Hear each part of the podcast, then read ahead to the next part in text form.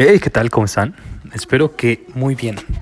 Que este miércoles 7 de abril del 2021 haya sido un día de muchísimas buenas noticias en el sector bursátil y sobre todo, pues vaya, con las inversiones y la información que se está recibiendo. El día de hoy me gustaría iniciar con una frase que dice así. Primero tienes que aprender las reglas del juego y después jugar mejor que nadie. Albert Einstein. Recuerden muy bien que no importa mucho la destreza que tengan en cuanto a alguna actividad, sino más bien aprovechar todos los recursos que tengan disponibles. Y eso incluye tanto los recursos físicos, intelectuales, económicos y de conocidos. Porque muchas veces es mucho más importante tener una muy buena actitud, un muy buen amigo, que tener eh, una inversión muy elevada. Déjenme sus opiniones, déjenme sus comentarios, siempre me gusta leerlos bastante en mi Instagram, arroba 19 para debatir un poquito al respecto. ¿Qué opinan ustedes? Es importante saber el entorno donde te está desenvolviendo o es más importante tu determinación para conseguir algo. En noticias de mercados el día de hoy tenemos el resumen de AxiTrade de Citibanamex. Y e iniciamos con que el día de hoy la Bolsa Mexicana de Valores perdió un 0.18% para terminar en 16, 166 millones 2.398 títulos. De las principales acciones que tuvieron ganancias el día de hoy es Bbajío.o con una ganancia del 3.22%. También gfinbur.o con una ganancia de 1.42%, mega.cpo con una ganancia de 2.04%.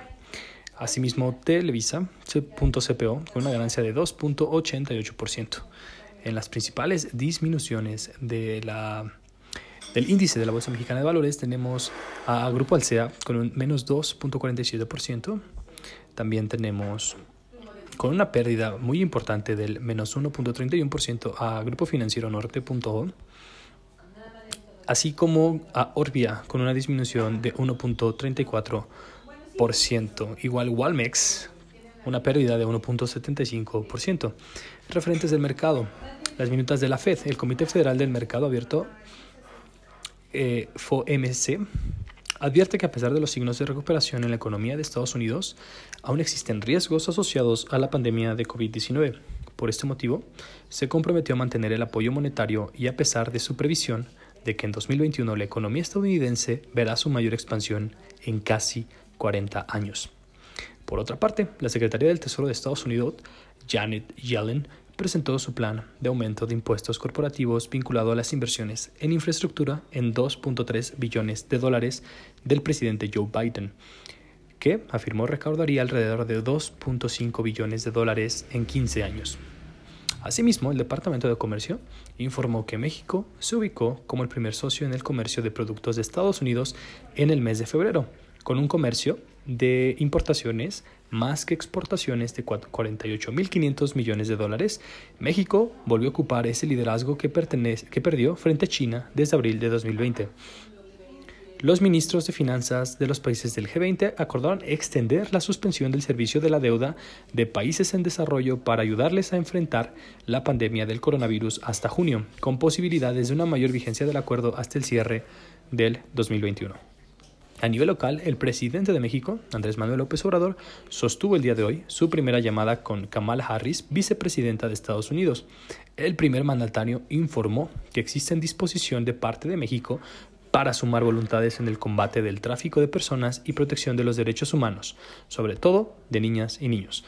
Por otra parte, en una declaración conjunta durante las reuniones de la primavera, del Fondo Monetario Internacional y el Banco Mundial, México y Argentina pidieron nuevos mecanismos para el alivio de la deuda de los países de renta media, argumentando que podría evitar una crisis de financiamiento derivada de la pandemia del coronavirus. Estas fuentes han sido del análisis de inversiones de Citibanamex con información de Infocel, Thomson Reuters y Bloomberg. Eh, afuera del índice, las principales alzas fueron de agua, con una ganancia de 6.43%, Gentera con una ganancia de 4.40%, Lala.b con una ganancia de 3.24%, Omex con una ganancia de 3.23%, y C, con una ganancia de 0.48%. Las principales bajas fuera del, índice son Médica.b con una pérdida de 8.80%, Fibra HD.15 con una pérdida de menos 2.07% y Vista.a con una pérdida de 1.61%.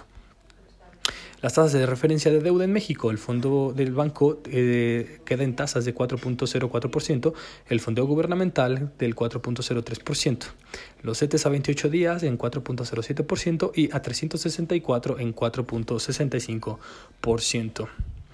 El tipo de cambio eh, intradía quedó en una ganancia de 0.16% en la moneda local con 20.15 pesos por dólar y el euro con una ganancia también de 0.05% para cerrar en 23.99 pesos por euro. En cuestión de petróleo, la mezcla, la mezcla Pemex eh, ganó para cerrar en 64.48 dólares por barril, el Brent en 60.22 eh, dólares por barril tenía una disminución de precio en 2.43% y el West Texas cerró con una ganancia de 0.73% con 59.72. Los principales índices internacionales, el Brasil Bovespa cerró con 0.11%, el IGPA de Chile con una pérdida de 0.04%, el Dow Jones una ganancia de 0.05%, el Nasdaq OTC una pérdida de 0.07% y el Standard Poor's 500 con una ganancia de 0.15%. Las acciones internacionales del SIC, Apple Computer Incorporation, una ganancia de 1.32%. También tenemos Aeroméxico con una ganancia de 1.95%. Asimismo, Bank of America Corporation, una pérdida de 0.49%. Igualmente, Berkshire Hathaway con una pérdida de 0.26% de las principales empresas el día de hoy. General Electric Corporation también una pérdida de 0.03%. Y JP Morgan Chase Co. con una ganancia de 2.06%. Espero que tengan un excelente día, que tengan muy buenas referencias en cuanto a sus inversiones el día de mañana. Recuerden que la información siempre va a ser su principal aliado y principal consejero para las inversiones futuras y presentes. Que tengan un excelente día, nos escuchamos mañana.